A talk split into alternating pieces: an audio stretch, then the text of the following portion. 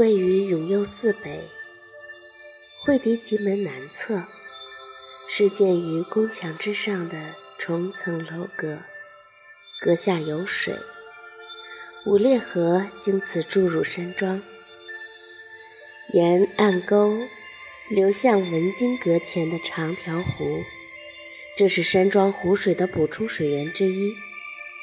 清初，五列河上游有汤泉两处。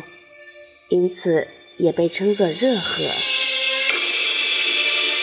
清晨流至水门附近的五列河水，水汽蒸腾，犹如云雾，水流之下，好似树玉叶迸江飞出，故名暖流轩波。